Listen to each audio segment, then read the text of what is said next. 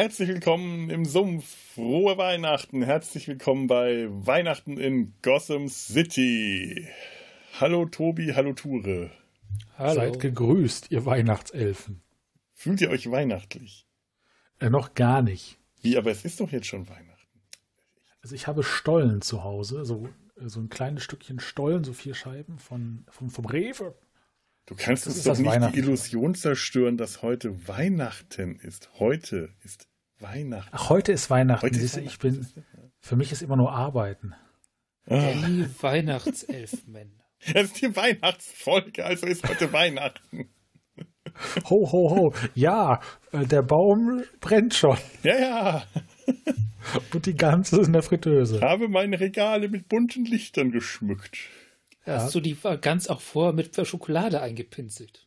Ja, natürlich. Ja. Oh. Und danach kommt sie noch mal in die Mikrowelle zum Aufwärmen.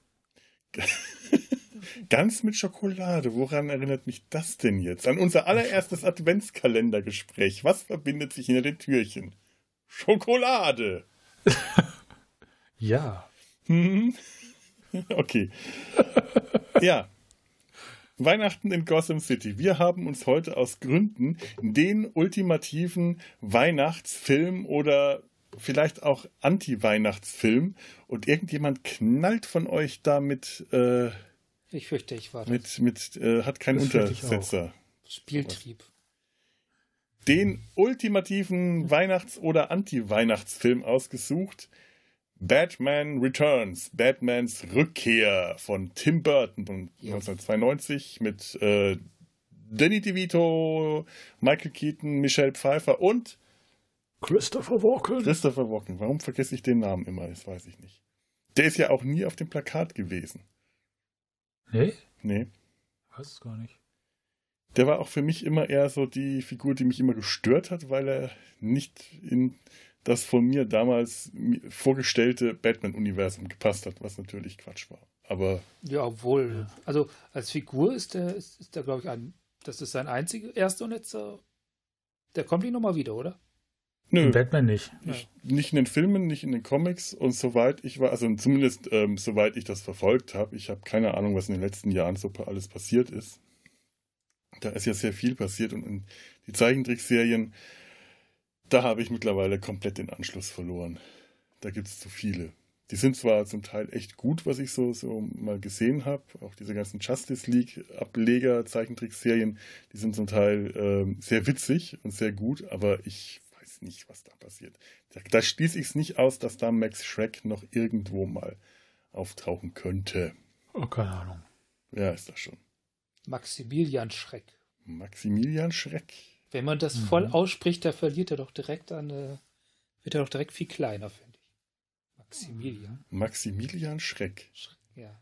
Könnte ja. man meinen, er ist irgendwie ein Roboter in irgendeinem schwarzen Lochraumschiff oder so. Hm. Aha. Ah. Aha. Und ähm, ähm, Shell. Maximilian Shell, richtig?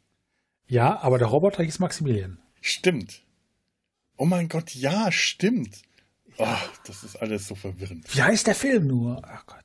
Das war doch der mit dem schwarzen Loch. Wie hieß denn der ja. Film mit dem schwarzen Loch? Scheiße, wie hieß der? Keine Mann. Ahnung. Mickey Mouse. Nee. Ja, es, es wird schon, äh, es ist schon wieder unglaublich debil und wir haben gerade mal angefangen. Meine Güte, sind wir gut. Ja, ähm, wisst ihr was? Die, die, die Eckdaten habe ich jetzt gerade genannt. Regisseur, Hauptdarsteller, ja. Mehr äh, Länge ist, glaube ich, lang. Hatte Überlänge, ich glaube, 128 Minuten. Auf jeden Fall über zwei Stunden. Ja. Gibt es, gibt es ein Batman, ein real Batman-Film seit 1980 ohne Überlänge? Ähm, die Frage, wie man Überlänge definiert, ne? Alles, was alles über, über 90 Stunden ist, alles ja. über 90. Ach, über Dann 90 doch. war Überlänge? Ich dachte immer, ich hätte alles über zwei Stunden Oder? gesagt, das als Überlänge gilt. Ich weiß echt nicht mehr, wie das heute definiert wird. Also damals war für mich ein kurzer Film 90 Minuten, ein langer Film 120 Minuten, immer so plus minus. Ja. Und äh, über, also deutlich über 120 Minuten, so ab 122, 124 war dann Überlänge. Okay. Das war nämlich immer das Problem. Zwei äh, lange Filme konnte man auf eine 240er VHS-Kassette bringen, aber wenn dann Überlänge war, musste man den mit einem kurzen kombinieren und das hat dann mein Symmetriebewusstsein äh, irgendwie gestört. Also laut, der, ah. laut dem Filmlexikon der Uni Kiel ist tatsächlich eine Überlänge ab 120 Minuten. Dann hat er sechs Minuten ja. Überlänge. Siehst du mal. Das habe ich hat damals. Überlänge, sechs Minuten. Ja. Ich weiß auch gar nicht, ob das der erste Film war mit Überlänge. Wahrscheinlich nicht. Das kann ich mir jetzt nicht vorstellen. Aber ich weiß noch, dass es der erste Film war, den ich äh, so bewusst als Film mit Überlänge äh, so registriert habe für mich. Das weiß ich noch. Das war überhaupt, das ist überhaupt so ein Film mit sehr vielen Dingen, die ich bei diesem Film zum ersten Mal äh, mitbekommen habe. Wie zum Beispiel also so. Der, ja? ja, aber der erste Batman ist auch nur fünf Minuten kürzer. Ja, gut. Stimmt, also, der ist damit dann auch schon knapp Überlänge. Aber ähm, Moment, ist bei mir genau umgekehrt. Batmans Rückkehr ist bei mir als zwei Stunden eine Minute lang und Batman zwei Stunden und sechs. Also bei mir, ich gucke gerade bei dem einzig wahren äh, Medium, was die Wahrheit sagt, Telegram, äh, nein, bei Wikipedia. Bei Wikipedia hat äh, Batman 121 Minuten und Batman Returns hat 126 Minuten. Ah. Hm. Ja, und jetzt? jetzt? Ja, jetzt das. Ferienkalender. Äh, suchen wir uns eine Wahrheit aus. Die Wahrheit liegt irgendwo da drin, dazwischen oder in den Augen der Betrachter. Da wo auch die, die Wahrheit ist sowieso immer vielfältiger heutzutage. Ja, ja, so ist es einfach. Ja, ja. Ähm, ich habe vergessen, was das andere war, was ich gerade noch Wichtiges sagen wollte. Es wird mir wieder einfallen oder ich werde es einfach weglassen. Es war dein erster Film, den du in Überlänge gesehen hast, bewusst. Ah, das war auch so der erste Film, bei Im dem Kino, ich. oder? Nee, nee, nee. den habe ich nicht im Kino gesehen. Den habe ich tatsächlich erst, ähm, ich glaube, auf VHS ausgeliehen gehabt. Oh. Weil ich äh, noch nie ein großer Kinogänger war, gibt es wahnsinnig viele Filme, die ich im Kino einfach verpasst habe und erst dann gesehen habe, wenn sie auf Video rauskamen. Ich war dafür ein äh, begeisterter äh, Videotheksbenutzer. Mehrere. Ich hatte über ganz Würzburg äh, damals in den 90ern mindestens ein halbes Dutzend Videotheken verteilt, bei denen ich Kunde war. Okay. Das dürfte heute schwierig werden. Ja. Kannst du über ganz Deutschland vielleicht gerade noch schaffen. Also wir haben in, nee, in Ports haben wir auch keine mehr. Da ist ein türkischer Supermarkt drin. Finde ich auch besser. Äh, also ich habe den damals im Europapalast gesehen im Kino. Das war ganz geil. Aber das war der erste Film, bei dem ich sowas wie Vorbesprechungen mitbekommen habe. Weil sonst war ein Film, der kam halt ins Kino oder er lief im Fernsehen. Was man so an Informationen dazu bekommen hat, war der kurze Text, den man in der Hör zu drüber gelesen hat, in der Fernsehzeitschrift oder was immer man, also bei uns war es die Hör zu. Aber so richtige Filmbesprechungen gab es natürlich auch schon vorher, aber für mich war das der erste, von, bei dem ich da tatsächlich darüber gelesen habe. Und dann habe ich gelesen, was für eine große Geheimhaltung es da gab, dass Danny DeVito seine Maske niemandem zeigen oder verraten durfte, nicht mal seinen Kindern und äh, dass, dass äh, die Studios hermetisch abgeriegelt waren. Das habe ich alles zum ersten Mal gelesen, dass es sowas überhaupt gab, war für mich äh, total neu. Ich habe mich sowieso neulich mal gefragt, wo wer, woher wir unser nerdiges Wissen damals hatten. Wikipedia gab es ja nicht. Space äh, View. Die Cinema. Die Space View. Ja. Hieß Space View? Also bei mir, hieß, bei mir hieß es die Cinema. Die ja, ich glaube, das sind verschiedene Zeitschriften gewesen. Bei mir war es die Space View. ja. Ich weiß es gar nicht mehr. Das, das kann sogar sein, dass ich tatsächlich aus der, aus der Cinema hatte, dass das die erste war, die ich gekauft hatte, weil da was über Batman Returns drin stande. Stand, stande, stand. Standen, Tat, stande. tut. Aber allgemein, glaube ich, können wir sagen Zeitschriften. Ja. Und wahrscheinlich eher Zeitschriften. Oder Videotexte. Bei mir eher nicht so, wahrscheinlich. So, so, so. Ja, hätten wir das auch geklärt. Ich mache mal eine, äh, eine, eine Inhaltszusammenfassung. Es ist zwar unwahrscheinlich, dass es irgendjemand gibt, der den Film überhaupt nicht kennt, aber einfach zum Auffrischen, damit wir jetzt auch nicht anschließend äh, szenenweise durch den Film hecheln müssen, sondern genau. ungefähr schon wissen. Die, die ihn vielleicht auch schon lange nicht mehr gesehen haben, die kriegen das jetzt nochmal erzählt. Also, Gotham City zur Weihnachtszeit vor 33 Jahren. Den wohlhabenden Cobblepotts wird in ihrem feudalen Anwesen ein Kind geboren, ein Kindlein, kein Christkind, sondern zum Entsetzen von Arzt, Hebamme und Eltern etwas ungleich monströseres, Schreckenerregendes. Die erschütternden Eltern beschließen, über einem trockenen Martini mit Olive, denn sie sind zwar Rabeneltern, aber keine Kulturbolschewisten. Ganz genau. So ist es. Wir haben den Mesh-Zusammenhang hergestellt. Damit haben wir unsere Pflicht erfüllt. Beschließen, sich des entsetzlichen Nachwuchses zu entledigen. Beschlossen, getan. Kurze Zeit darauf treibt ein einsames, vergittertes Kinderwagenkörbchen die Abwasserkanäle von Gotham herunter. Bis es schließlich von ein paar Kaiserpinguinen, die dort in der Kanalisation leben, empfangen wird. 33 Jahre später immer noch an Weihnachten in Gotham City. Eine verbrecherische Zirkusgang und ein mysteriöser Vogelmensch beschäftigten die Medien, den Bürgermeister und Batman, während Großkapitalist und Chefbösewicht Wicht Max Schreck seine eigenen finsteren Pläne verfolgt in Form eines Kraftwerk Schrägstrich Energieabsaugeanlage Dingsbums, mit der Was er den Bürgern Gothams den Strom aussaugen will. Der Bürgermeister und später auch Bruce Wayne, was? Was? Was? Warum auch immer. Ich, Warum auch immer, ja. ja Ein, äh, genau. Die, die äh, McGuffin-Stromanlage. So äh, könnte man sie auch nennen. Der Bürgermeister und später auch Bruce Wayne stehen ihm dabei im Weg. Als es bei einer Kundgebung zu einem Überfall der Zirkusgang kommt, kann sich Shrek absetzen, wird vom Pinguin in sein unterirdisches Versteck in der Kanalisation entführt und nach einem eher schwierigen Start verbünden sich die beiden Monster zum gegenseitigen Nutzen. Kurze Zeit später wird Selina Keil, die untergebutterte Sekretärin von Max Schreck, die bei Überstunden auf schwer belastendes Material ihres Chefs gestoßen ist, von eben demselben, also von Max Schreck, überrascht und kurzerhand aus dem Fenster des Schreck Towers in den sicheren Tod geschubst.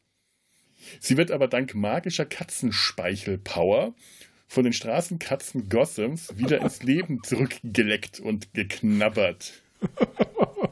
Zu Hause erleidet sie erstmal einen verständlichen Nervenzusammenbruch, dann schneidet sie sich ein hautenges Catsuit-Kostüm, um für dahin als Catwoman bei dem fröhlichen Terror ein bisschen mitzumischen und generell ihre Rachegelüste an den Männern auszuleben. Oh ja. Einige sexuell aufgeladene Begegnungen, Schrägstrich Kämpfe mit Batman bleiben dabei natürlich nicht aus. Parallel dazu kommen auch Bruce Wayne und Selina Kyle, also die maskiert unmaskierten Alter Egos von Batman und Catwoman einander näher. Dualität aller Tim Burton. Hm. Zwischenzeitlich hat der Pinguin heroisch das Baby des Bürgermeisters gerettet, seine wahre Herkunft erfahren, seine Eltern auf dem Friedhof besucht und ihnen vergeben. Und unter seinem echten Namen Oswald Cobblepot ist er nun der neue Liebling Gothams. Shrek hat ziemlich leichtes Spiel, ihn dazu zu manipulieren, als Bürgermeister zu kandidieren, um den alten OB aus dem Amt zu schmeißen. Die Kandidatur läuft überraschend gut an, zumindest solange bis Batman, der zu diesem Zeitpunkt von der hoffentlich sehr vergesslichen Öffentlichkeit als Mörder angesehen wird, was er der sehr kurzzeitigen Kollaboration von Pinguin und Catwoman zu verdanken hat, dazwischen funkt und die Kandidatur des Pinguins auf denkbar einfachste Weise zum Erliegen bringt funktioniert leider auch nur im Comic so. Hm. Der Pinguin zieht sich aus der Öffentlichkeit zurück, sinnt auf Rache und kommt auf seinen alten Plan A zurück, alle erstgeborenen Söhne Gothams zu entführen und zu töten, was Batman verhindern kann. Der Pinguin sinnt immer noch auf Rache und kommt auf Plan B zurück. Eine Pinguinarmee mit Raketen zu bestücken und alle Erst-, Zweit- und Dritt- und Viertgeborenen Gothams und deren erogene Zonen, Originalzitat aus dem Film, ins Jenseits zu bomben. Was Batman auch verhindern kann. Es kommt zu einer kurzen, nach, es kommt nach einer kurzen, aber heftigen Verfolgungsjagd und äh, einem großen Feuerwerk, verursacht durch die Pinguinarmee, äh, zum Showdown in Pinguins Versteck unter dem alten Zoo. Catwoman versucht Max Schreck zu erledigen, Batman versucht Max Selina zu retten, Selina weist Bruce zurück, Max Schreck entlässt Selina, Max Schreck versucht Batman und Catwoman zu erschießen, Selina küsst und grillt Max Schreck, der am Ende erkennen muss, es kann doch so etwas wie zu viel Energie geben. Im letzten Moment taucht auch noch der Pinguin auf, im wortwörtlichsten Sinne des Wortes, allerdings nur um rechtzeitig zu seiner eigenen Beerdigung zu kommen. Er fällt tot um und wird von sechs Kaiserpinguinen in der Kanalisation See bestattet. Kein wirkliches Happy End, auch wenn die größten Monster Max Shrek und Oswald Cobblepot tot sind. Bruce Wayne verbringt Weihnachten alleine mit seinem Butler und Selinas Katze und der Zuschauer erfährt, dass Catwoman offenbar noch ein Leben übrig hatte. Frohe Weihnachten. Allen Männern und Frauen. Premiere, das war die erste Inhaltsangabe in sämtlichen äh, Podcasts, die ich mit euch gemacht habe, die ohne nennenswerte Abschweifungen passiert ist. Und ich war immer wieder kurz davor, zu sagen, keine Abschweifung. Yeah, yeah, yeah. ah. Sind wir gut oder sind wir gut? Ich bin begeistert. Also eigentlich sollten wir jetzt mit allen weiteren Aufnahmen aufhören. Das kann nicht besser werden. Ja, das war's. Äh, hiermit haben wir unsere Pflicht erfüllt. Wir ziehen uns zurück und warten. Aber du weißt, wie das ist.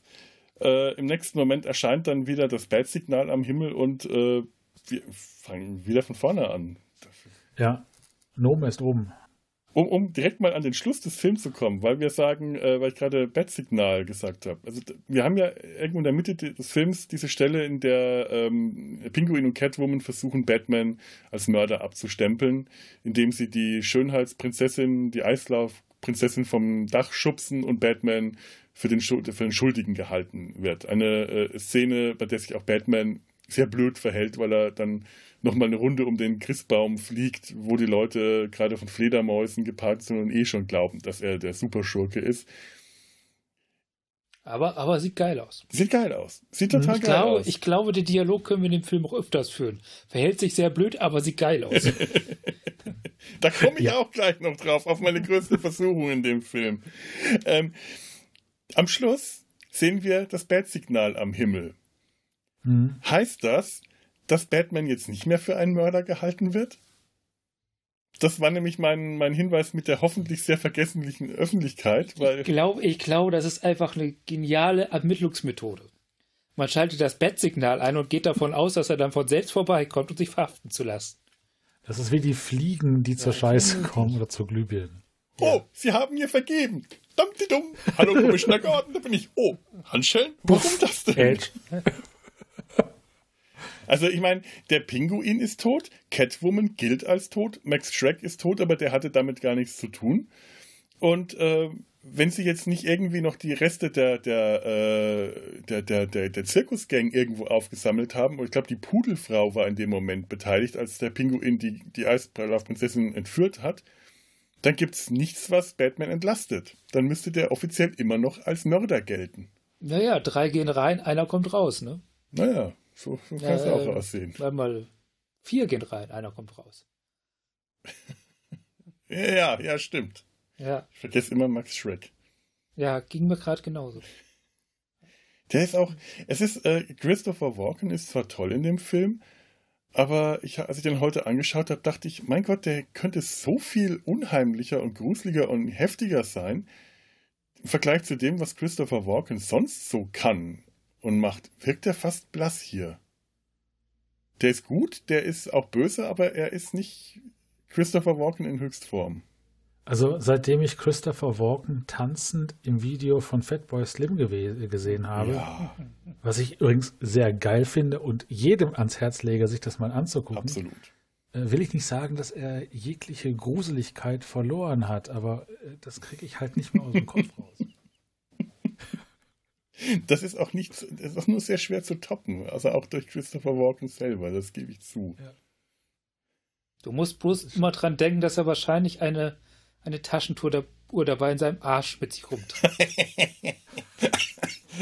da Dann ist das wieder alles auf der richtigen Ebene. Alles, was er macht, gruselig und unheimlich. Ja. ja Aber apropos Schauspieler, ähm, ich, ich springe jetzt mal wieder an den Anfang des Films zurück, an die Familie Koppelpott, an das Ehepaar Koppelpott zu dem Zeitpunkt noch. Der Vater vom Pinguin, von Oswald, gespielt von Pee Wee mhm. Herman, das hätte eigentlich ähm, der, der, der, der, der Schauspieler ähm, Burgess Meredith sein sollen, der, der den Pinguin in den 60er Jahren in der äh, Batman-Fernsehserie gespielt hat. Oh, Meta. Absolut Meta. Ja. Und der war leider krank und konnte das nicht spielen. Das finde ich so schade. Das wäre geil gewesen. Ich meine, der wäre wahrscheinlich extrem alt gewesen, aber das wäre ja nicht, nicht so das Schlimmste. Die Hauptsache, die Mutter wäre noch knackig, um, um Kind zu gebären. Das stimmt. Aber ja. diese Eltern, sie sind ja, also sie sind ja Rabeneltern im äh, fast wahrsten Sinne des Wortes. Aber es ist erstaunlich, dass ich trotzdem mit denen mitfühlen kann. Ich möchte sie verachten und hassen dafür, was sie ihrem Kind antun, dass sie das Kind, das anders ist, aussetzen und gleichzeitig fühle ich mit denen mit, dass es Entsetzen, das die spüren. Das, also in einem Horrorfilm würde man dieses Kind zu sehen bekommen, dann wäre das Chucky das Mörderbaby. Und naja, das ist nahe dran an einem Horrorfilm. Wenn das jetzt der Horrorfilm jetzt zum Beispiel, sagen wir mal, Rosemary's Baby wäre, hätten wir auch nur den Kinderwagen gesehen. Na, stimmt. Ja. Ich habe jetzt mhm. eher so an so Splatter-Horrorfilme gedacht, aber ja. Rosemary's Baby ist äh, ein guter, ja. Ja, ich, ich finde das interessant, wie das, äh, wie das, das, das wird ja voll als das Monster aufgemacht. Mhm. Das Kind. Und am Ende kommt Dam, Dam, Dam, Dam, ein Pinguin bei raus. naja, da, da, da, ja. Pinguine darfst du nicht unterschätzen. Also äh, ja, das können ja, schon glaub, ganz schön äh, fiese, äh, fiese Viecher sein. Ich hab, ja, ich glaube, die haben auch nicht unbedingt bei. Also man darf ja nicht vergessen, das sind ja Jäger. Mhm. Und zwar sehr gute Jäger. Die stehen ja. halt nicht ganz oben in der Nahrungskette. Das heißt, die haben auch noch äh, selber Fressfeinde. Ähm, was ist das? Ähm, Seelöwen oder? Seelöwen, Orcas. Ja. Menschen, aber äh, Pinguine sind wirklich äh, richtig, richtig heftige Jäger, geschickte Jäger. Und Pinguine sind auch alles andere als äh, harmlose, wehrlose, kleine, nette Tiere. Es gibt, äh, ich habe das vor, vor, ewigen Zeiten mich mal für, für ein äh, Comic-Projekt mit Pinguinen beschäftigt. Dann habe ich mal ein bisschen äh, recherchiert, weil ich dachte, ach, Pinguine sind so nett und trollig. Pinguine können zum Beispiel sehr fies ihren eigenen Artgenossen gegenüber sein. Also es gibt so Pinguinkolonien. Ähm, Pinguine paaren sich ja fürs Leben. Und wenn die dann äh, einen Brutplatz. Das glaube ich keinem einzigen Tier auf der Welt, dass es, dass es das macht. Störche, doch. Die gehen ich habe alle Störchen gesprochen, die machen das. Ja, ja. Würde ich jetzt auch sagen anstelle Storches. ja, ja, würde ich auch. Also, äh, wenn die dann ihren Brutplatz haben, dann verteidigen die den. Da es aber eine Riesenkolonie ist, musst du, wenn du da als Pinguin so einen kleinen Brutplatz, und das ist einfach nur eine Mulde in, in, im, im Felsboden, in diesem Boden oder, oder auf, der, auf, dies, auf dieser kargen Küstenstreifen, musst dir zum Wasser kommen, um Nahrung zu besorgen oder selber zu fressen. Und dazu musst du durch diese Kolonie durch. Und die anderen Pinguine verteidigen ihre Brutplätze nicht etwa durch aggressives Drohgebaren, sondern durch ganz massive Schnabelhackattacken. Und diese Schnabel sind hart. Also du kommst da als Pinguin nur blutend raus am Ende. Die sind da ziemlich gnadenlos. Pinguine sind nicht nett. Das ist schon eine durchaus realistische Darstellung. Aber, Aber sie sind süß. Ja, ja. Genau. Wenn was Süßes so. kann das nicht böse sein. Aber apropos blutig raus, ja. ähm, was ich mich gefragt habe, ich frage mich ja viel, weil ich vieles einfach nicht verstehe. Ähm, wenn der Oswald ja so böse ist, weil die Hebamme, die kam ja, glaube ich, sofort mit einer äh, heulend und blutend mhm. aus dem äh, Zimmer hier, wo sie geboren wurde. Äh, die wo geblutet sie, schon? Ich meine, der hat die eine gescheuert. Mhm. Oder irre ich mich da? Also ich habe sie heulen gesehen, aber blutend hätte ich jetzt nicht habe ich nicht bemerkt. Kann Jedenfalls frage ich mich, warum hat Oswald sich nicht aus seiner Mutter rausgebissen? Vielleicht hat er sich auf seine Mutter rausgebissen. Vielleicht war das gar nicht die Mutter, die wir gesehen haben, sondern nur die Austauschperson. Das habe ich mich nämlich ja, früher tatsächlich ja. auch gedacht. Das kann eigentlich nicht die Mutter sein. Die ist ja doch ziemlich schnell, ziemlich wieder fit nach einer Geburt, vor allem nach so einer Geburt. Äh, wäre es sehr wahrscheinlich, dass die Mutter äh, nicht, nicht so unbeschadet dabei raus. Da, Wobei also wir gar nicht genau psychisch. wissen, wie viel Zeit vergeht. Das Kind ist ja schon zumindest so alt, dass es aktiv nach Katzen greifen kann. Und in den Käfig in den kann. Ja, also da Wir wissen aber auch nicht, wie das bei so dem normalen Mutantenbaby so ist. Vielleicht können die ja, ja. früher schon nach Babys greifen, äh, nach Katzen greifen. Ja, äh, Zeitabläufe sind in dem Film eh so ein Ding. Also ich habe vorhin äh, meine größte Versuchung bei diesem Film ist der Reality-Check, den man immer so gerne bei Filmen macht. Kann das eigentlich falscher stimmen? Falscher Film, vollkommen falscher Film dafür. Das ist bei dem Film äh, eine Versuchung, die ist da, weil der Film gerade realistisch genug wirkt, dass ich das machen will. Also noch nicht so realistisch äh, wie jetzt zum Beispiel die Nolan-Batman-Filme später, die ja realistisch wirken sollen, aber deutlich ja. realistischer als der Batman aus den 60er Jahren, bei dem ich nie auf die Idee käme, einen Reality-Check zu machen. Bei dem Film erwische ich mich immer wieder dabei und will es aber auch machen, einfach weil es Spaß macht. Ich kann natürlich alles mit, komm, ist nur ein Tim Burton Comic-Film äh, wegerklären, will ich aber gar nicht, weil äh, da, also ich frage mich dann auch, ist dieses Kind vielleicht so früh entwickelt, geboren, dass es das alles schon kann? Sind dann nur ein paar Tage vergangen? Weil man sieht, ich bild mir ein, dass man ihn am Anfang, den Vater, sieht und das auch schon weihnachtlich geschmückt war, das Haus. Aber da kann ich mich irren. Ja, aber das, das, dann kann es ja auch ein Jahr sein oder zwei. Dann kann es ein Jahr sein, ja. Weihnachten also neigt ja dazu, regelmäßig wiederzukommen. Das habe ich auch schon gehört, ja. ja. Ich glaube tatsächlich, wenn die Mutter das körperlich unbeschadet überlebt hat oder überschafft hat, dass sie zumindest nicht äh, seelisch ohne Probleme da rausgekommen wäre. Das äh, davon Glaub, muss man ausgehen. Ich glaube nicht, dass die auch ein oder zwei Jahre später äh, mit ihrem äh, Mann am Fenster steht, einen Martini trinkt und sich einfach nur so umguckt und im Kindergewagen oder im Kindergefängnis frisst das Kind gerade eine Katze. naja, gut, es ist ein wichtiger Tag, es ist Weihnachten, es ist ein Familientag und es ist der Geburtstag von Klein Oswald. Wenn das ein Jahr später ist, dann stehen die da an seinem Geburtstag und beschließen, so, wir haben jetzt ein Jahr durchgehalten, wir ertragen das nicht länger, äh, wir geben das Kind jetzt auf unsere Art zur Adoption frei. Also ich glaube eher, dass die alte bestenfalls äh, im äh, Asylum wäre, also in einer äh, Irrenanstalt und ja. irgendeine andere Art kann mir nicht vorstellen, dass die das so. Ja, es ist, es wirkt seltsam, dass die so schnell wieder auf den Beinen ist oder eben, ähm, also wir kriegen keinen Zeitablauf gezeigt, sondern das, was wir gezeigt bekommen, wirkt eigentlich so, als ob das ziemlich dicht aufeinander passiert. Aber was das angeht, ist der Film eher, eher geizig, was Zeitabläufe angeht. Ach, da also fehlt ist, ein ganzer äh, Tag zwischendrin einfach mal, beziehungsweise einer zu viel. Ja, ich habe auch das Gefühl, dass eigentlich die ganze Mitte des Films fehlt, aber das ist ein anderes Thema jetzt.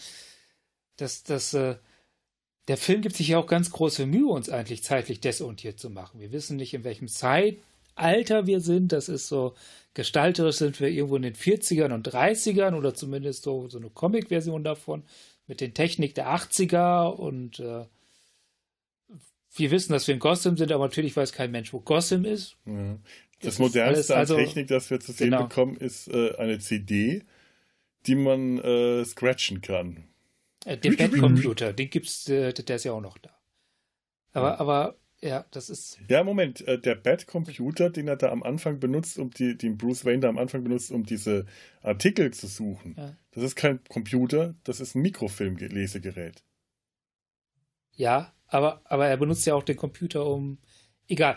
Ist jetzt ja. auf jeden Fall dieser, wir sind die, der Film bietet ja keinerlei Orientierung, wann, wo und wie. Noch nicht mal im Verhältnis zum ersten Film, nur dass es irgendwie danach ist. Ja, das stimmt. Mhm. Ja, also wir, wir sind eigentlich vollkommen desorientiert. Oder Hatte einfach nur in diesem Film und alles andere zählt nicht. War ja eigentlich im ersten Teil auch noch der Hals-Batman oder der Schulter-Batman oder konnte er seinen Kopf noch bewegen?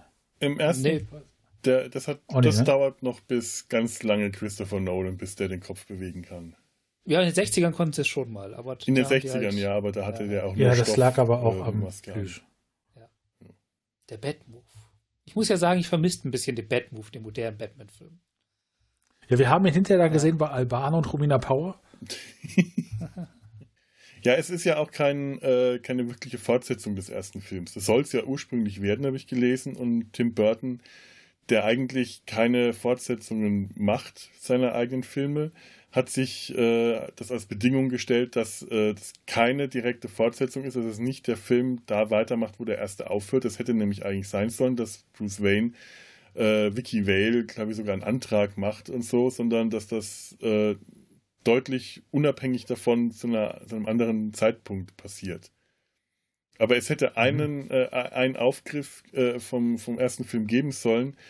Billy D. Williams hätte wieder dabei sein sollen. Der hätte nochmal Harvey Dent spielen sollen, den Staatsanwalt. Two-Face. Der dann später Two-Face wird und der zwar auch am Ende dieses Films Two-Face werden sollte, denn Harvey Dent hätte eigentlich die Rolle gespielt, die hier jetzt dann Max Schreck spielt. Bis auf ah, dass okay. Max Schreck halt ein Großkonzernmogul ist, aber diese Sache mit dem Kraftwerk ist ja wirklich nur ein MacGuffin. Bis auf dass äh, Max Schreck am Schluss äh, durch Elektrizität getötet wird, hat das überhaupt keinerlei Bedeutung.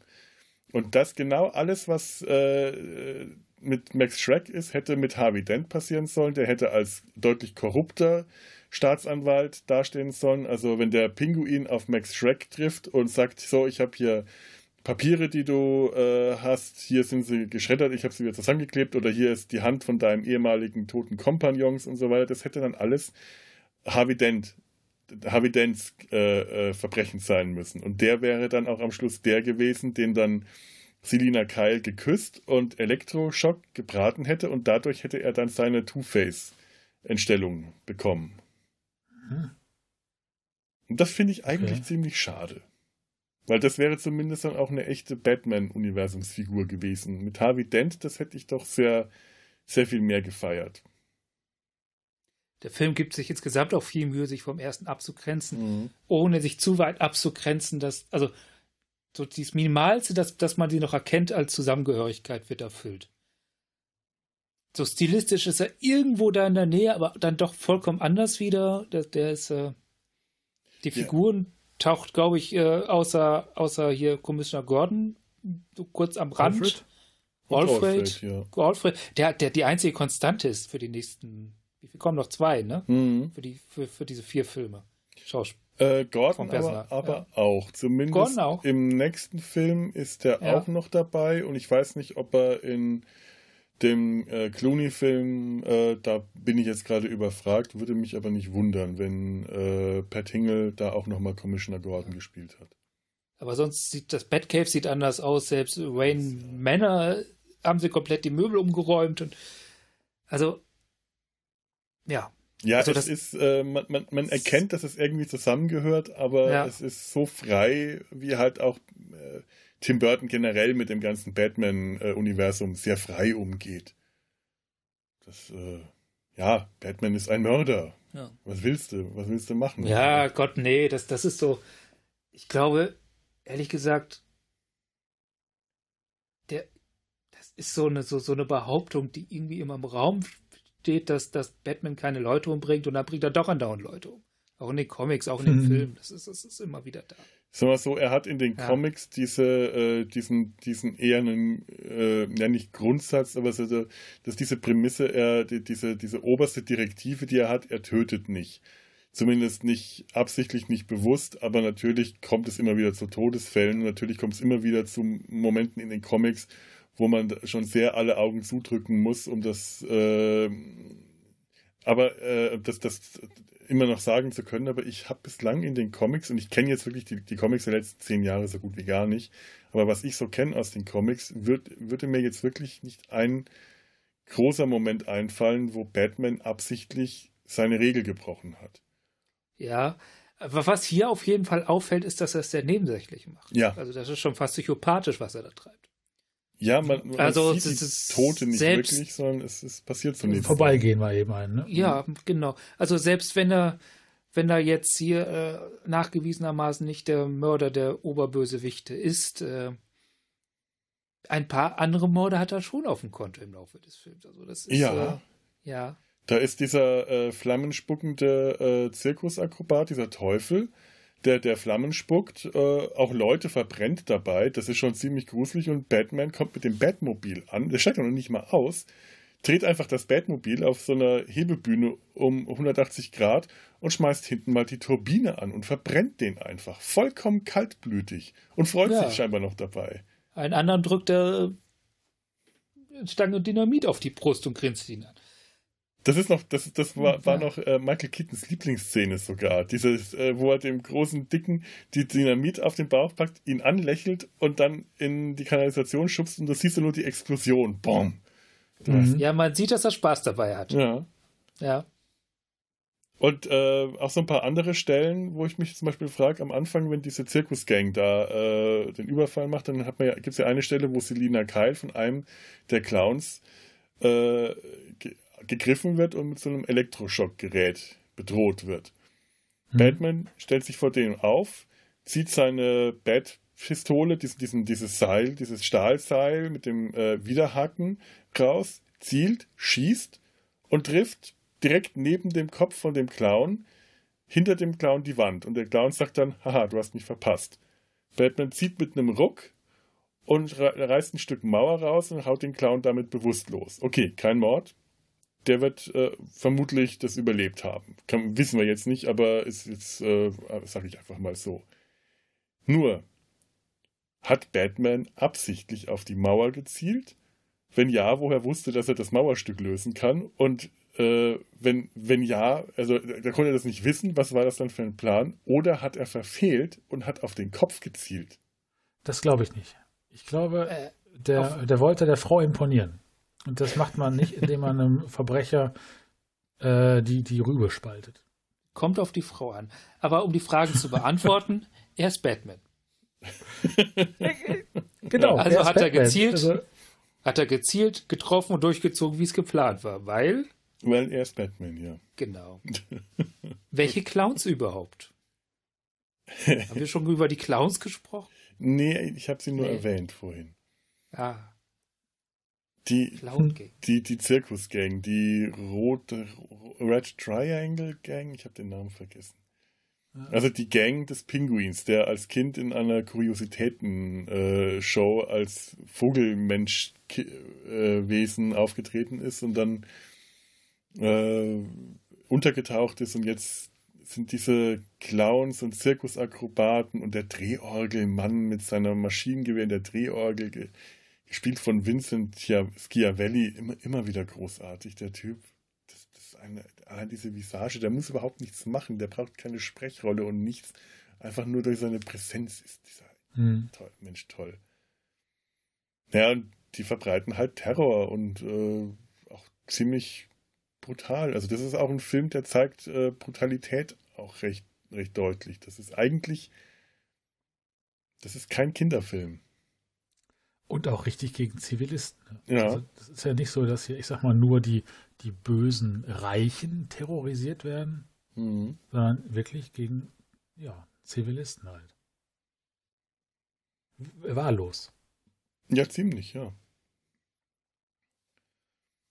Ja, und Batman, wenn der Batmans Kampfstil ist in diesem Film irgendwie großartig. Der hat nichts von dem übertriebenen Street Fighter, Martial Arts äh, Kämpfen, die man heutzutage in, in fast jedem äh, bis auch nur ansatzweise Action äh, möglichen Filmen sofort zu sehen kriegt.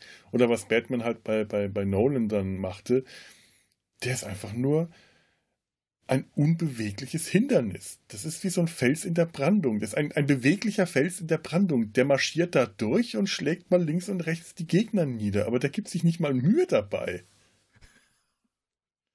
Dafür hat er jahrelang dann äh, alle Kampfsportarten äh, trainiert, um rauszufinden, dass die einzig wahre, der einzig wahre Kampfsport das Stehenbleiben ist. Ja. Ja.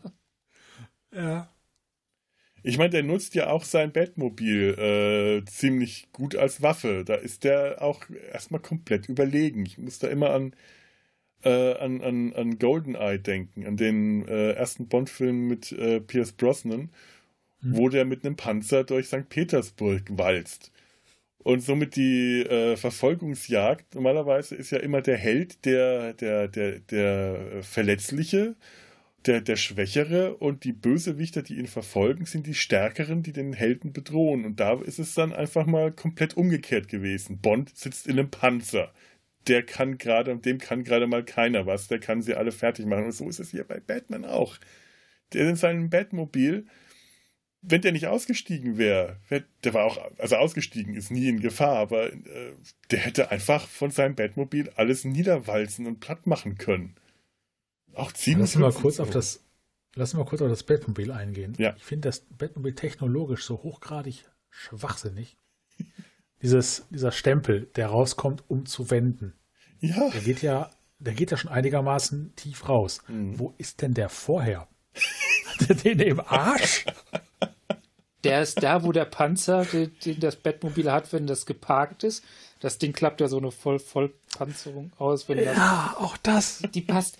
Das, ja, das ist etwas, was man übrigens in modernen Filmen immer öfters sieht, dass, dass es überhaupt kein, kein physischen Verhältnis mehr dazu gibt, wo Dinge herkommen, wenn sie sich ein- und ausklappen.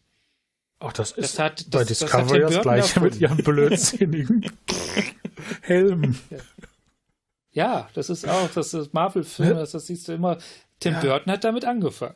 Nanotechnologie Ja. oder Ja, sowas. Aber es, sieht, aber es sieht geil aus. Oder wenn der Es halt dann zwischen diesen, dieser, diesen beiden Häusern durchfährt und kann exakt die Dinge absprengen, damit er da durchpasst. Also mein Auto kann die Seitenspiegel einklappen. Das ist Ja, aber du bist halt auch nicht vom Auto wegsprengen. Du bist halt auch nicht Bruce Wayne, äh, der Nachtkönig von Gotham, der genau weiß, was die schmalste Gasse im Gotham Aber war. wie kann dieses Ding überhaupt eine Struktur, eine Struktur, eine strukturelle Stärke aufweisen, wenn man einfach wichtige Teile, tragende Teile einfach mal wegsprengen kann und das Ding ist danach immer noch tragend. Du, du Und fährt danach quasi mit der Zigarre weiter. Das ist, Das so ist ein Move, den später Nolan, Nolan auch äh, von wegen realistisch wiederholt hat mit, mit dem komischen Bett-Motorrad. Was aber, wa- was ich bei dem Film mag, ist gerade das ja noch halbwegs in der Hinsicht hingehauen hat, dass man gesehen hat, wo die Dinge hingehen, wo sie, äh, also, das hat alles noch so, Ja, das ja. war irgendwie noch ein funktionierendes Puzzle, auch wenn das unterm Strich keinen Sinn macht. Wie gesagt, Weil, es äh, wirkt ja. immer gerade so, als ob es äh, hinterfragbar wäre. Genau. Ob, ob Nolan macht denselben Move mit, mit seinem Batmobil und da macht es gar, überhaupt keinen Sinn mehr, wo was hinfliegt. Das ist das Problem bei Nolan. Es Ja. sieht alles viel realistischer aus, Genau. aber ist äh, überhaupt nicht hinterfragbar eigentlich. Noel, den, der Noel-Batman-Film ist, ist, ist eine Oberfläche, Oberfläche, oberflächlicher Realismus, meine Fresse. Ja, die, die, die pure Behauptung des Realismus ist die, die aber nirgendwo ist. Also das ist so, so puff. Und dieser, das macht diesen überhaupt Burtons Batman so ein bisschen sympathischer. Dieser Film, die ganze Gestaltung, alles kommuniziert von vornherein, Fantasy-Quatsch. ja. Ja. Aber Fantasy-Quatsch, den man ernst nehmen kann. Also man kann da wirklich, man kann, man kann das alles, was da passiert, ernst nehmen und sagen, ja, das kaufe ich. Äh, Ja, beim ersten bis ein ganzes Stück mehr als beim zweiten, finde ich. Ja, ähm, Ja. Nicht, es funktioniert nicht hundertprozentig. In dem Moment, wo Ja. du es anfängst hinter, zu hinterfragen, funktioniert schon mal äh, ganz schnell nicht mehr. Aber äh, Ja, da gibt es ja nichts zu hinterfragen, ist Fantasy-Quatsch. Eben. Aber Ja. es sieht nicht falsch aus. Es sieht nicht sofort auf den ersten Blick alles falsch aus. Es sieht immer irgendwas falsch aus. Wir reden ja auch aus dem Film aus den 90ern, wo Filmfehler noch längst nicht so verpönt waren. Äh, da, also Filme wurden noch nicht so zerpflückt, wie das heute äh, bei, bei jedem Film jeder YouTuber sofort macht. Da gab es ja auch noch keine Podcasts. Das, äh, das außerdem, wie ist, Ja. die, wie ist die Welt damals ohne uns zurechtgekommen ist. Als wir noch unsere Podcast per Kas auf Kassette überspielen mussten und verschicken. Oder per Schülerzeitung. Jawohl, ich war in einer Schülerzeitung, so war's.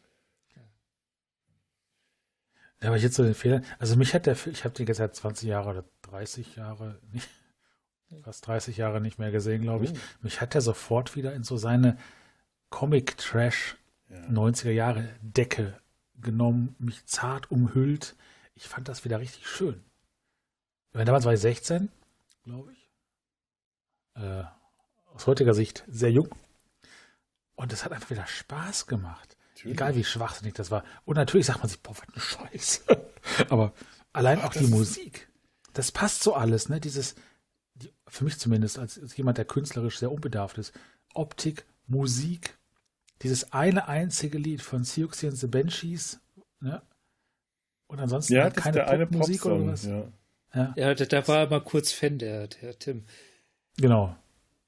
Erst, ist- allererste, das- Notiz, Hm? äh, allererste Notiz, die ich mir tatsächlich gemacht habe, war Danny Elfman-Routine. ja, das Danny Ja. Elfman äh, ähm, Leitmotiv. Äh, Ja, Ja. Ture, du hast vorhin einen schönen PDF-Artikel rumgeschickt, da wurde auch Ja. der Film, da wurden äh, sehr, sehr interessante, faszinierende äh, Thesen aufgestellt, aber unter anderem. Die These wurde, zum Beispiel fand ich schwer, schwer haltbar. Aber äh, unter anderem ja. auch, dass äh, Danny, Elfmans, Danny Elfman mit Wagner gleichgesetzt wurde, mit Leitmotiv und äh, orchestraler Musik. Und also ich habe ja. nur gesehen, dass ihr das diskutiert habt. Ich habe es selber nicht gelesen, ich habe noch gearbeitet. Äh, Ernsthaft? Ja. Äh. Das, das Ding ist, äh, dass, es funktioniert schon, weil es funktioniert allein deswegen schon, weil die, diese ganze klassische Filmmusik schon sehr hat schon so, so ihren Wagner-Touch insgesamt. Also der Artikel, den wir ja. da äh, hatten, der war aus der New York Times und hieß Batman and the Jewish Question bei, ja. von Rebecca äh, Roy und Daniel Cooper. Und es geht da, ähm, ja, wie, wie, wie, wie, ist da die These? Ähm, Danny, die These ist, also Danny, genau, also die Grundthese des Artikels und da bin ich auch erstmal bei dem Artikel, ist, dass der Film doch einfach antisemitische Stereotypen wiederkaut. Das, das, das, das ist vor allem leicht, leicht, äh, vor allem Pinguin ganz stark trifft das wieder und auch wie er mit zum Teil biblischen Motiven umgeht. Ist so, kann man drüber diskutieren. Aber der, zu Danny Elf, aber Teil dieser These war halt, dass Danny Elfman halt stark äh, mit seinem Score sehr stark an Wagner ran ist und dann sagt der Artikel, klar, wahrscheinlich kein antisemitischer Hinter, äh, bewusster Hintergrund, aber in Anbetracht dessen wieder mit was noch alles da dran ist und dass das dass Wagner Hitlers Lieblingskomponist war und auch noch bekannter Antisemit, also die beiden sich auch noch nicht so weit weg waren, gibt das ein Geschmäckle. Ich bin auch nicht so sicher, ob der Artikel jetzt bewusst äh, Tim Burton Antisemitismus unterstellt. Nee, tut er nicht. Das betont er auch direkt ja. ganz oben. Es, es, geht auch gar nicht darum, und da, da, bin ich halt beim Artikel, es geht gar, gar nicht darum, dass das so, sondern dass einfach so bestimmte antisemitische Stereotypen, die sind halt schon ganz lange in der Erzählkultur drin. Die sind uralt mhm. und die findest du immer und immer und immer wieder. Und darunter hast du halt den kleinen, großkapitalistischen, dicken Mann mit Hakennase, der. Ja, also der Pinguin ja, ist wirklich tatsächlich die äh, hässliche Karikatur dem, und, ja. Genau. Aber und da das Ganze jetzt auch noch mit generell, tatsächlich oder? mit. Bitte? Äh, Aber nicht nur jetzt in dem Film, sondern generell die Figur. Generell, genau. Es geht, geht nicht darum, dass es geht bloß darum, dass, dass, dass, du halt so bestimmte Bilder hast, die immer wieder auftauchen. Und zwar mhm. relativ wenig hinterfragt, aber immer wieder okay. neu ausgewalzt werden. Und diese Kultur des Hinterfragens, das, das, das, ist ja gar nicht so all, dass man fragt, wo kommt das her und so, das, das hast du in den 90ern noch nicht so gehabt. Das, das, das kam ja in den letzten Jahren erst so langsam. Mhm.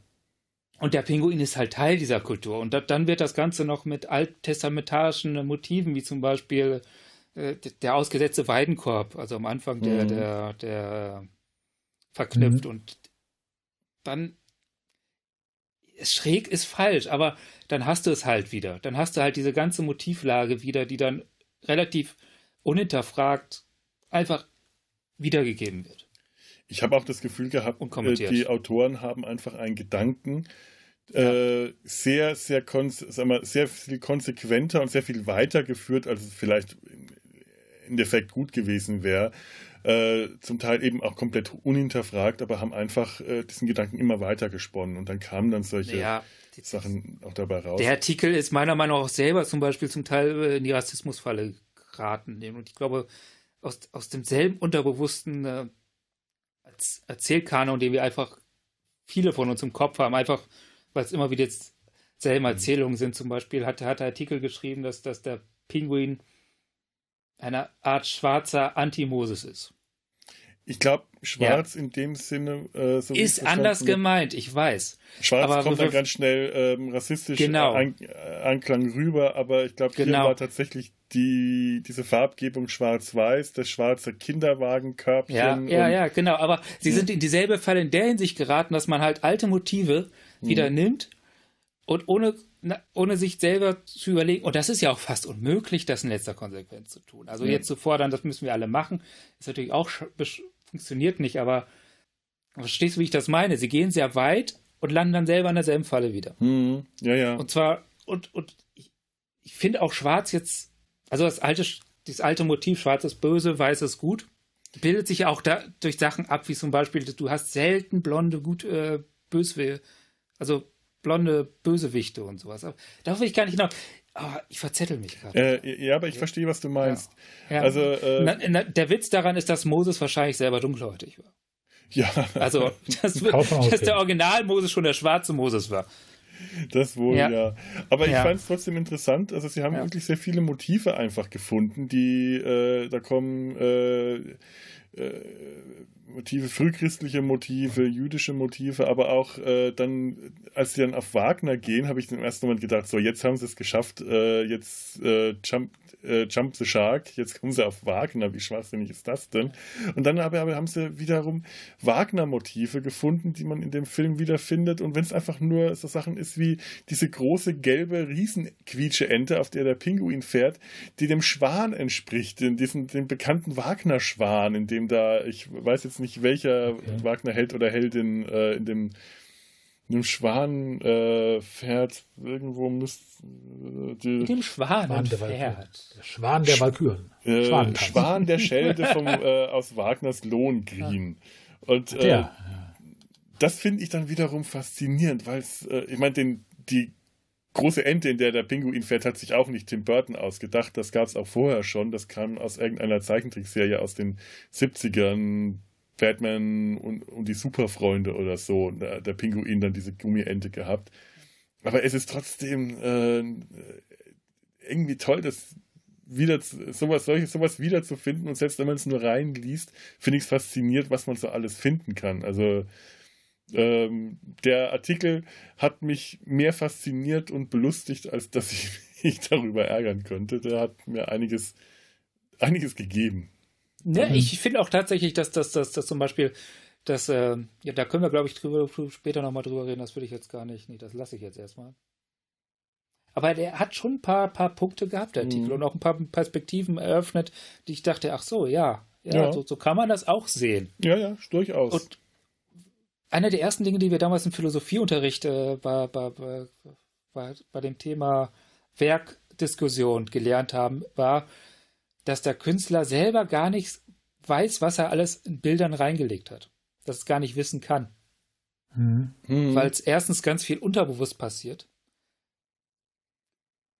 Äh, zweitens, das Werk, also Bilder, Filme leben ja oft wesentlich länger als der Künstler selbst, beziehungsweise ist das irgendwann abgeschlossen aber, aber es entstehen neue Kontexte, mit denen der Gestalter selber gar nicht rechnen konnte. Ein Beispiel, was wir damals hatten, war, dass das bei Goethes Faust 2 wird beschrieben, wie die Protagonisten in einem Raum sitzen und auf einen, auf einen Punkt in der Wand schauen, wo gerade, wo sie gerade sehen können, was andere an einem fernen, weit entfernten Ort machen. Sie sitzen im Kino. Hm. Also Goethe beschreibt ein Kino. Aber kann er noch gar nicht gewusst haben, wie ein Kino funktioniert. Der, der, der, hat was anderes im Kopf gehabt. Aber trotzdem beschreibt ein Kino. Das heißt, äh, äh ich verstehe. Wir ja. gehen da, ja, wir gehen mit anderen Bildern im Kopf ran, als der Autor sie eventuell gehabt hat. Ja, natürlich. Und, und die Interpretation wird dadurch nicht falscher. Aber sie ist halt nicht das, was, was ursprünglich mal gemeint war. Nö, aber das ist ja auch, ja. Die, äh, das ist ja auch die Freiheit, die einem Kunst bietet, ja. die, dass, dass auch jeder Künstler weiß, ein, äh, äh das, das Kunstwerk bietet dem Betrachter die Freiheit, äh, etwas darin zu sehen, etwas darin zu erkennen, das aber nicht das sein muss, was der Künstler vielleicht sehen will, sondern gute Kunst bietet dem Betrachter einfach viel mehr Interpretationsspielraum und auch den, die Möglichkeit, die eigene Fantasie schweifen zu lassen, während man, wenn genau. man dann da rein interpretiert, was äh, andere vielleicht dann wiederum nicht sehen oder nicht sehen wollen, was natürlich auch Probleme dann gerne mal verursachen kann, aber äh, halt auch viel Potenzial hat. Ja, und ich, ich fand, fand, fand die Ideen zum Beispiel mit dem Schwansee und der Ente, das fand ich super lustig. Also das fand ja. ich super. Ja. Also das, das, das hat für mich nochmal so einen neuen Witz in den Film reingebracht, den ich vorher nicht hatte. Ja. So, das ist die eine Seite. Die andere Seite, um jetzt mal wieder zurück zu, zu, zu, zu dem Antisemitismusvorwurf und dem Pinguin zurückzukommen, ist, was Tim Burton wahrscheinlich einfach gemacht hat, ist einerseits steckt dieses, dieses Bild im Pinguin selbst in der Comicfigur schon drin. Wenn du mhm. diese Comicfigur nimmst, ist sie vor allem so klassisch mit dem Monokel und dem Zylinder und sowas, ist sie sehr nah dran an, an Karikaturen und, und Hetz, und äh, Hetzbildern aus den 30ern und 40ern Ja. über zum, äh, Schon, Richtung Mythisches. aber die, ja, es gibt auch noch die andere Seite, die, die, die allgemein antikapitalistische Kritik und Das so, die es auch. auch gab zu der Zeit, ja. Aber das, das hat sich auch überschnitten. hm, So, also das ist aber, es ist auch, es ist ja auch nicht absolut in der Figur drin, aber der Ansatz ist einfach da. So, Es ist aber auch so, das Design Genau. vom Pinguin ist von der alten Figur her ganz stark noch verändert worden. Also nicht Ja. nur ist, dass der Pinguin hier generell ins Monströse äh, verändert war, was, was er vorher nicht, nicht war, sondern einfach auch zum Beispiel diese Hakennase, diese, diese Rabennase, die hatte er in den Comics vorher nie. Der hatte eine lange spitze Nase, aber eher so wie äh, Burgess Meredith in den 60er Jahren diese Nase hatte, die äh, was so ein bisschen von unten nach oben, so eine Pinocchio-Nase eher. Also Mhm. das war nicht äh, die, die, diese Hakennase, die eher äh, wiederum auf jüdische äh, auf eine Karikatur Genau. des Juden äh, hin. das heißt, er hat es tatsächlich noch mal ein bisschen Mhm. weiter näher gerückt. Und aber gleichzeitig hast, was er halt einfach gemacht hat, ist, glaube ich, der wollte einfach einen kleinen, hässlichen, auf den ersten Blick Ja. bösartigen Menschen machen. Und wenn du das machst, bist du halt in einer Erzähltradition drin, die, die kein gutes Ende nimmt. Ja, das stimmt. Also die, die keinen schönen Ursprung hat. Der Designer, der, der Maskenbildner, der hat auch, äh, glaube ich, der hat auch irgendwo geschrieben, er hat äh, lange rumprobiert und ist Ja. irgendwann äh, auf Masken gestoßen, die er selber mal für einen anderen Film gemacht hat, auf Rabenmasken. Und hat Ja. dann diese Rabenmaske äh, als Vorbild genommen, um das, äh, das Gesicht für Danny DeVito, zu den, den Pinguin zu entwerfen. Und äh, sonst hätte der erste Entwurf war auch einfach nur eine lange spitze Nase, so wie der Pinguin klassisch in den alten Comics aussah. Und das hat, hat, hat ihm überhaupt nicht gefallen. Und natürlich, ja, also der, ob, da wird keine bewusste Absicht dahinter gewesen sein, aber wie du sagst, das, äh, das rutscht dann ganz schnell in, in diese Richtung. Ja, und der letztendlichen Botschaft, also äh, bei, beim Empfänger, also jetzt stell dir mal vor, du bist selber jüdisch und musst halt dein ganzes Leben lang immer mit diesen, äh, bist dein Mhm. ganzes Leben lang mit diesen Klischees und diesen, diesen Bildern konfrontierst, wo du weißt, wo es herkommt und dass es vielleicht, wenn es selbst wenn es dich nicht bewusst gemeint, meint, einfach aus einer Ecke kommt, die dich meint, Hm, Hm. dann ist, ist dir erstmal egal, wie es gemeint ist. das stimmt, ja. Ja. Das, das ist allerdings, allerdings wahr. Und das ist ja generell, äh, generell ja nicht nur bei Antisemitismus so, sondern äh, bei, bei, bei so vielen Dingen, weshalb sich einfach ganz viele Leute empfindlich sind, wenn ihre Gruppe diskriminiert wird oder sie das Gefühl haben, ihre, ihre Gruppe, ihre Zugehörigkeit ist diskriminiert, was für den Außenstehenden dann gerne immer äh, äh, mal, mal ganz schnell äh, unschön als, als überempfindlich äh, abgetan wird. Was, aber äh, natürlich, du, du wirst immer wieder mit diesen Bildern konfrontiert, mit diesen hässlichen Klischees. Da äh, fragst du irgendwann auch nicht mehr, wie ist es gemeint. Finde ich auch vollkommen voll nachvollziehbar. Ja, und jetzt haben wir das Problem, beziehungsweise kette ich mir, äh, schnagel ich mir selber das Problem ans Bein, so von wegen, wie gehe ich jetzt damit um? Ich liebe diesen Film und der hat dieses, dieses, dieses Ding, Hm. was da im Raum steht. Also ich, ich bin kein großer Freund von diesem Ding, äh, jetzt alles verstecken, verbannen, umschreiben, umschneiden, was falsch gelaufen ist. Nee, das nicht. Und Nee. ich, ich möchte das auch tatsächlich bei dem Film. Ähm, ja, ich kann ich sehe es jetzt, ich kann es nicht mehr entsehen, Ja, aber ich habe auch nicht das Gefühl, dass es mir den Film jetzt irgendwie kaputt macht oder dass ich, dass sich da für mich an der, an der Rezeption des Films so viel dadurch ändert.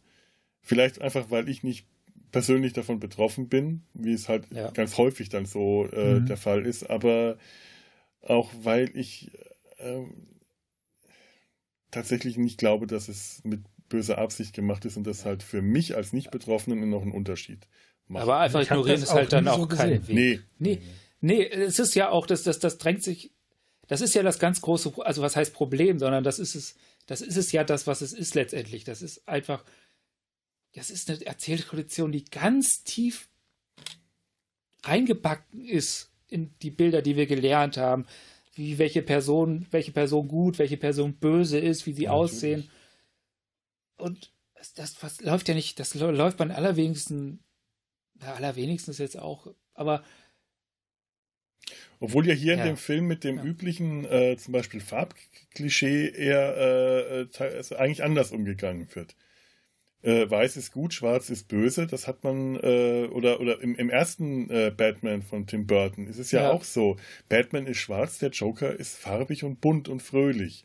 Und das Ja, sind auch das- die genau. Farbklischees äh, Klischees vertauscht. Und hier ist eigentlich alles schwarz und äh, farblos. Batman ist genauso schwarz wie Catwoman. Und der Mhm. Pinguin ist eigentlich der Einzige, der äh, immer wieder mal komplett weiß trägt, wenn er in seiner äh, scheppigen Unterwäsche rumläuft. Aber das ist ja etwas, und genau deswegen möchte ich auch diesen Vorwurf nicht bewusst an. Mhm. Also es ist ja auch kein Vorwurf, es ist ja jetzt mehr so, wir Ja, versuchen es einzuordnen. Ne? Aber es ist, einerseits macht Tim Burton einfach was ja sehr klischeebeladen ist. Der kleine, hässliche, eventuell noch Behinderte, was er ja ist, mit seinen Händen sind Mhm. zusammengewachsen, er hat Klumpfüße. Also, und auch, das kommt auch noch dazu. Sind die tatsächlich Ja. zusammengewachsen? Ja, die sind es, man sieht es richtig. Mhm. Also man sieht, dass, dass, dass, der, dass Szene, er nur drei hatte- Finger hat.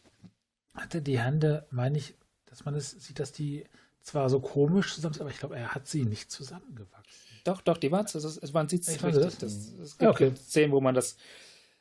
Aber, aber Tim Burton ist, neigt ja ähm, eigentlich genau sowas, eigentlich normalerweise genau umgekehrt zu erzählen. Dass Mhm. diese Figuren, diese Art von Figuren, also die, die auf die diese, diese, diese Eigenschaften zutreffen, sind ja bei seinen Filmen ne? oft eher die Helden. Äh, übrigens, die das, positiv ähm, besetzten Figuren. Ja. das nennt sich Syndaktylie. Ja. Das ist tatsächlich ein Geburtsfehler, bei dem Finger ähm, zusammengewachsen sind. Also ähm, in der Regel äh, Fleisch und Haut, selten auch Knochen. Und das kann äh, chirurgisch äh, behoben werden. Und beim Pinguin ist das so, dass ähm, der kleine, der Ringfinger und der Mittelfinger zusammengewachsen sind und Daumen und Zeigefinger frei sind. Mhm, okay. Das hätten die Eltern also auch durch einen chirurgischen Eingriff beheben können, aber äh, da entsorgt, entsorgen die Koppelpots lieber. Noch ein bisschen brutal eingestreute Eigenwerbung beim Redcast haben wir die ganze Folge drüber gemacht, warum man für so einen Aspekt an einem Film ziemlich scheiße finden kann und problematisch finden kann und trotzdem den Film noch lieben kann. Ah, okay, ja. Oh. Verlinken wir mal. Ein mal Beispiel von Blade Runner. ja, ich erinnere mich. Ja. Ähm, Ja. Es, äh, ich habe meine Notizen gerade äh, überscrollt. Jetzt wollte ich auf irgendwas hinaus, was wir vorhin angesprochen hatten. Was gerade im Gespräch kam. Äh, ja, ähm, das Äußere des Pinguins. Ähm, was ich äh, vorher gelesen war, hatte das, ähm, das Outfit des Pinguins und generell das Äußere sehr an äh, Dr. Caligari aus dem Film Das Kabinett des Calig Dr. Caligari erinnert. Und ich kenne den Film jetzt nicht, das heißt, ich kenne den Film, ich habe ihn aber nicht immer noch nie gesehen, aber ich Du kenne weißt von seiner Existenz. ich weiß in seiner Existenz, ich kenne Ja. Ausschnitte, ich kenne Bilder, das was halt wahrscheinlich die meisten kennen. Weil ganz ehrlich, das sind so Filme, die kennt man zwar, aber man hat sie dann doch nie gesehen. Und das stimmt. Die Bilder, die, äh, wenn man nach Bildern von Dr. Caligari googelt, das sieht wirklich fast eins zu eins aus wie der Pinguin hier. Nur, äh, dass Dr. Caligari weiße Haare hat, ansonsten ist das äh, wie aus dem Gesäß geschnitten. Gibt noch mehr Überschneidungen. Mhm. Der, der Caligari war mit dem Zirkus unterwegs. Ah. Ja, es äh, schickt eine Figur raus, der, den er hypnotisiert, der für ihn handelt. Der, er handelt dann nicht selber. Strebt nach Macht oder auch nicht. Also, und der, aber man weiß es auch nicht genau, weil bei dem Film wird irgendwann vollkommen unklar, wer jetzt wen hypnotisiert hat und, und war, was jetzt wirklich ist und was unwirklich ist. Das ist so eine ganz verschachtelte, Sehr Kiste. Mhm. äh, ja. Es gibt eh so einige ähm, äh, Anspielungen und Zitate an, an Filme aus der, deutsche Filme aus, aus der Zeit der Weimarer Republik. Oder überhaupt generell Anspielungen auf die Zeit, wie zum Beispiel, wenn äh, Max Schreck den Pinguin äh, überredet, überreden will, äh, Bürgermeister zu sein und er sagt, ja, aber die Wahlen sind doch noch gar nicht. Ja, dann muss man halt einen Grund finden, die Wahlen herbeizurufen, so wie es damals die Nazis mit dem Reichstagsbrand gemacht haben. Und der Mhm. Pinguin dann auch, nachdem er über, äh, überzeugt ist, erstmal mit Burn, Baby, Burn antwortet. Und ich dachte, wow, wer will so jemand wählen? ja, oder zum Beispiel äh, der Name Max Schreck. Ähm, das ist der, der Schauspieler, der den Vampir aus Nosferatu ges äh, gespielt hat, Graf Orlok. Der ja, der erste richtige Batman der Filmgeschichte. Ja. flatter, flatter. Ja. ja. Oder ja, wenn es ist, es auch, auch, auch gestalterisch bezieht sich der Film ganz stark auf Schwarz-Weiß-Filme. Also mhm. nicht nur von der Farbpalette her, sondern auch, auch die Möbel, die, die Gebäude, das, das, das ist, da, bist du in den 30ern und 40ern ganz stark. Mhm. Die Autos aussehen, die Uniform der Polizisten. Mhm. Ja, Michelle ja. Pfeiffer hat an einer Stelle so die Körpersprache. Ich weiß nicht zum Beispiel, ich weiß jetzt nicht Metropolis, ob das auch noch in die Zeit kommt oder ob der später Spiel ist von Max Lang. Aber äh, könnte aber die Zeit äh, ungefähr sein. Und da gibt es ja die eine, äh, da gibt es die ähm, Hauptdarstellerin, die Schauspielerin, die ja zweimal diese Rolle gespielt hat. Einmal die gute Hauptdarstellerin und einmal diese Androidin, die dann aussieht, ich glaube Maria heißt sie oder Eva, ich weiß nicht. Und wenn sie die Böse spielt, dann hat sie diese typische äh, Körperhaltung, Schultern nach hinten gezogen, Kopf nach vorne gestreckt und so. Äh, und genau diese komische Körperhaltung, die man von Schauspielerinnen aus der Zeit wirklich oft gesehen hat, wenn sie äh, eine, verruchte Frau dargestellt haben, die hat Michelle Pfeiffer äh, in dem, also wenn, wenn, wenn, wenn, Selina Keil in ihrer Wohnung zurück ist, nachdem die Katzen, nachdem sie getötet wurde und die Katzen sie wiederbelebt haben und sie dann ihren Nervenzusammenbruch hat und ihre Wohnung verwüstet mit äh, schwarzer Sprühfarbe und die Plüschtiere in den Müll zerkleinerer stopft. Da hat sie, wenn sie die, die Wand ansprüht, exakt diese Art Körpersprache und weil sie aber auch optisch durch die blonden Haare und den hellen Teint und die blauen Augen äh, in diesem Gesichtstypus sehr, sehr ähnlich ist, hat sie mich unglaublich stark in dem Moment an Metropolis erinnert. Ja, es mhm. ist überhaupt, also wie die Leute geschminkt sind, sehr hell mhm. mit stark betonten Augen, was ja beim Stummfilm auch sehr viel Sinn macht. Ja. Ja, das. Und oh, Metropolis, gutes Stichwort. Die, diese ganzen, die ganzen Übersichtsaufnahmen, die ja auch gemalt sind in dem Film, also so, mhm. die erinnern sehr stark an Metropolis. Also die Übersichtsaufnahmen von Gotham. Gotham ja. ist, ist, sehr nah dran an Metropolis an vielen. Ja, das Und was du gerade sagtest, auch Stummfilm. Ich weiß gar nicht mehr, in welcher Sprache ich den geguckt habe. Klar, früher auf Deutsch. Aber als ich ihn jetzt letzte oder vorletzte Woche, ich habe hab keine Ahnung. Ich kann mich wenig an, an Sprache, an Dialoge erinnern, weil das von der Bildgewaltigkeit viel intensiver war. Die Dialoge Bild, sind Bilderfilm. auch. Die Dialoge so. sind auch zum größten Teil tatsächlich Quatschdialoge. Also ich finde auch, dass der Film tatsächlich visuell viel mehr erzählt, als, als durch was für Geräusche aus deren Mündern da kommen. Ja, und wie gesagt, ich kann ja. mich da. Ich weiß echt nicht mehr, welche Sprache ich den geguckt habe.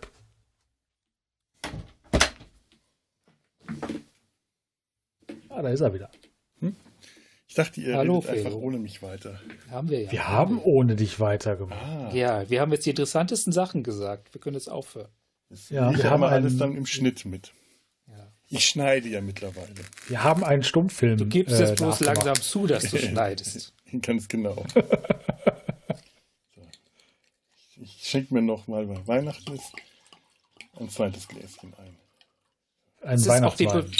Die, Beleuchtung ist auch stark an Stummfilm angelegt. Ich, ich, eine Stelle ist mir aufgefallen, da hat man Batman im, äh, so von vorne gesehen, wie er gerade auf Gotham runterschaut, was Batman immer so macht ja. Gebäude stehen und auf Gotham runterschauen. Und, und wie sein Gesicht und die Maske ausgeleuchtet war. Das war eine mhm. Ausleuchtung von Schwarz-Weiß-Film. Ja, das stimmt. Ja. Mhm. Und das war eine sehr schöne Ausleuchtung. Das, das tatsächlich ist das etwas, was, was der neue Film dem alten sehr voraus hat. Es wirkt alles so ein bisschen professioneller da, also vor die Hintergründe, die Kostüme und das Make-up. Ja, so ein bisschen wie ein Theaterstück teilweise, ne? Ja, mhm. Genau. Gleichzeitig finde ich diesen Film total skizzenhaft. Von der Erzählung her. So, so zusammengestückelt. Und fertig. Ja, die Handlung ja. ist nicht wirklich rund. Ja. Also das ist auch, äh, ich hatte wirklich, als ich den, die Inhaltsangabe geschrieben hatte, Schwierigkeiten, obwohl ich den Film heute erst gesehen habe. Ich hatte äh, mhm. heute Zeit und habe mir den zum Frühstück angeschaut und habe den dann eine Stunde später die Handlung, was heißt nicht Stunde, vielleicht eine, äh, Viertelstunde später danach die, die, versucht, den Inhalt zu schreiben. Und ich hatte Schwierigkeiten, mir zu merken, wann ist jetzt was passiert. Weil das so mhm. äh, Abläufe sind, die, die irgendwie nicht. Das sind so Sequenzen, die kannst du irgendwie zusammenpacken, wie du willst, ne? Die haben Ja, sie also, auch zum Teil einfach zusammengepackt, habe ich das Ja, haben sie auch. Es ist, ich glaube, der Film hat einfach das Problem, dass er echt fünf Hauptfiguren hat, die Mhm. aber alle irgendwie aneinander vorbei handeln, mal mehr, mal weniger. Und gleichzeitig so versucht, ganz große Themen aufzumachen, wie, also, ist, haben wir ja schon gehabt, äh, Moses Bild mit, mit, äh, mit dem, ähm, ja, Mit dem Körbchen, mit dem Mit dem Körbchen. Ja. Weiden Genau, Körbchen. und, und, und da, haben wir den falschen Prophet, der, der, der verspricht, die Welt besser zu machen. Und, und am Ende dann, da sind wir, das, ist ja so ein Vertreter-Weihnachtsfilm tatsächlich. Das ist eine vertrete Weihnachtsstory, die wir da sehen. So ein falscher Prophet, der, der, so ein Trump, der, der sagt, ich, ich, ich, ich komme von unten, aber ist eigentlich ein Oberschichtenkind, ne? So ein, und, und Ja. mache, und mache es Mhm. besser als, als die Politik. Ist Und euch, der- der dann aber am Ende je, äh, die älteste, den ältesten Sohn jeder Familie umbringen will. Übrigens, äh, auch wieder, wiederum altes Testament. ja, übrigens fehlt ja eine Generation. Der älteste Sohn jeder Familie ist anscheinend nicht älter als zwölf. Aber äh, äh, Ja. Trump, also da, da kommen wir mal wieder zu einem, äh, da, äh, doch, also um, Ja. um das äh, Klischee, die Karikatur des Pinguins in eine andere Richtung zu drängen, ist euch das schon mal aufgefallen, mal von der Nase abgesehen, die deutlich größer ist, wenn der Pinguin seine Haare über die Pläte kämmen würde, dann wäre er wie, würde er aussehen wie eine Fehlfarbenversion von Donald Trump. Weißt du, was der Du wesentliche Unterschied die, ist? Der weißen, Charakter. die weiße Haut orange färben, die schwarze Haut um die Augen und den Mund weiß und die Haare gelb blondieren und du hast Donald Trump. Sogar da haben der wir es wieder. Körperbau ist ähnlich. Da haben wir wieder den Kontext, von dem der Autor nichts wissen konnte. Ja, genau. Aber der Unterschied, der wesentliche Unterschied zwischen Trump und dem Pinguin ist, dass dem Pinguin ist wirklich scheißegal, wie er aussieht. Ja, Der läuft, der läuft auch im Pyjama über seine eigene Wahlparty. Oh ja, oh, Pyjama, diese Unterwäsche, also die Ja. wird ja immer schlimmer. Am Ende des Films ist die, läuft der ja auch nur noch in der Unterwäsche rum, diese langen weißen Unterhosen, die fleckig sind und Löcher haben und Bremsspuren hinten im Schritt. Und du siehst sogar, dass der Schritt, Schritt hinten einen Ritz hat. Ah, es ist so ekelhaft. Es ist wirklich abstoßend, dieses weiße Ich gucke mir gerade die Bilder an. Das ist äh, auch den Vergleich zwischen einem Aber das ist auch der Unterschied. Äh, im, im, im, äh, hier in diesem Film, im Comic, kannst du äh, die Kandidatur eines äh, Donald Trump-Charakters einfach nur noch einfach dadurch beenden, dass du ihn äh, unschöne Dinge sagen lässt, die er gesagt hat, und dann in die Rede einspricht. Das hätte bei Donald Trump nie funktioniert. Der sagt immer scheiß Dinge und er ist gewählt worden. So wie- ja, fast zweimal. Also das ist ja jetzt hier nicht äh, das ist der große Erdrutschsieg gewesen vom nee. Und sogar auch gerade, weil er das gesagt hat, was er gesagt hat. Ja. Nach Eben. dem Motto, der spricht das wenigstens aus, der ist ehrlich. Das habe ich mir nämlich dann auch gedacht. Das Also, wäre die eigentliche Reaktion, nämlich. Streng genommen ist Trump ja in diesem Film zweigeteilt. Der Pinguin und Max Schreck ergeben zusammen Trump und dann haben wir auch wieder die, die Sprühfrisur. Ja, das stimmt. Äh, Ja. Die Frisur von Max Schreck ist äh, bemerkenswert schlecht. Ja. ja, und das, was wir. Gibt es eigentlich einen Tim Burton-Film, außer Planet der Affen, der eh ein bisschen rausfällt, in dem keiner mit sehr wirklich absurd hochtopierten Haaren durch die Gegend rennt? Aha. Ja. Ich bin mir nicht mehr bei Planet der Affen so sicher. Wir wissen nicht, was unter den Helmen ist. ja, eben. Das sind keine Helme. Also irgendwie besteht Tim Burton ja schon immer darauf, Tim Burton zu sein, im Negativen wie im Positiven. Absolut. Ja. Selbst seine schlechten Filme sind eindeutige Tim Burton-Filme. Da kann man echt nichts anderes sagen. Ja, will ich Planet Affen tatsächlich seine Version ein bisschen rausklammern. Die ist nicht so aggressiv Tim Burtig. Ja, aber es, es gibt immer Ja. wieder Filme von ihm, die nicht Ja. ganz so, äh, so, so dieses, diesen, diesen typischen Stil von ihm nicht ganz so äh, deutlich Ed Wood. auslegen. Ja, Ja. aber der hier zum Beispiel, also der hier ist so, so stark Tim Burton, das ist schon echt. Äh, Ich würde fast behaupten, das ist der Prototyp des Tim Burton Langfilms. hm. Hm. Das hätte ich wieder gerne als T-Shirt. Prototyp des Tim Burton Langfilms. Ah.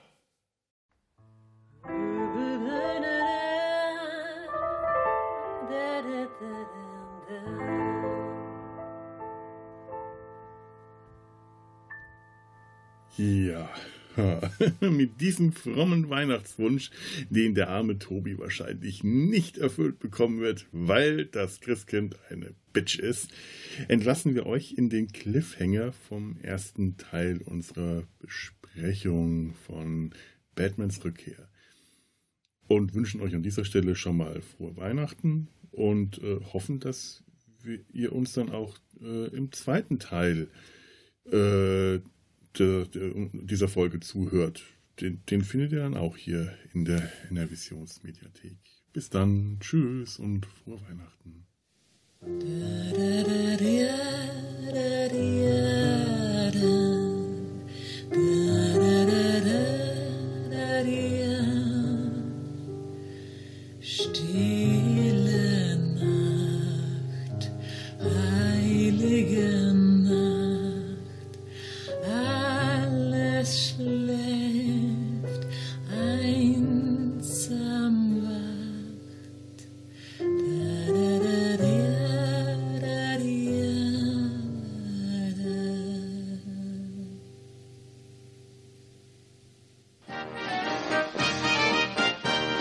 Produktion des Podcast Imperiums.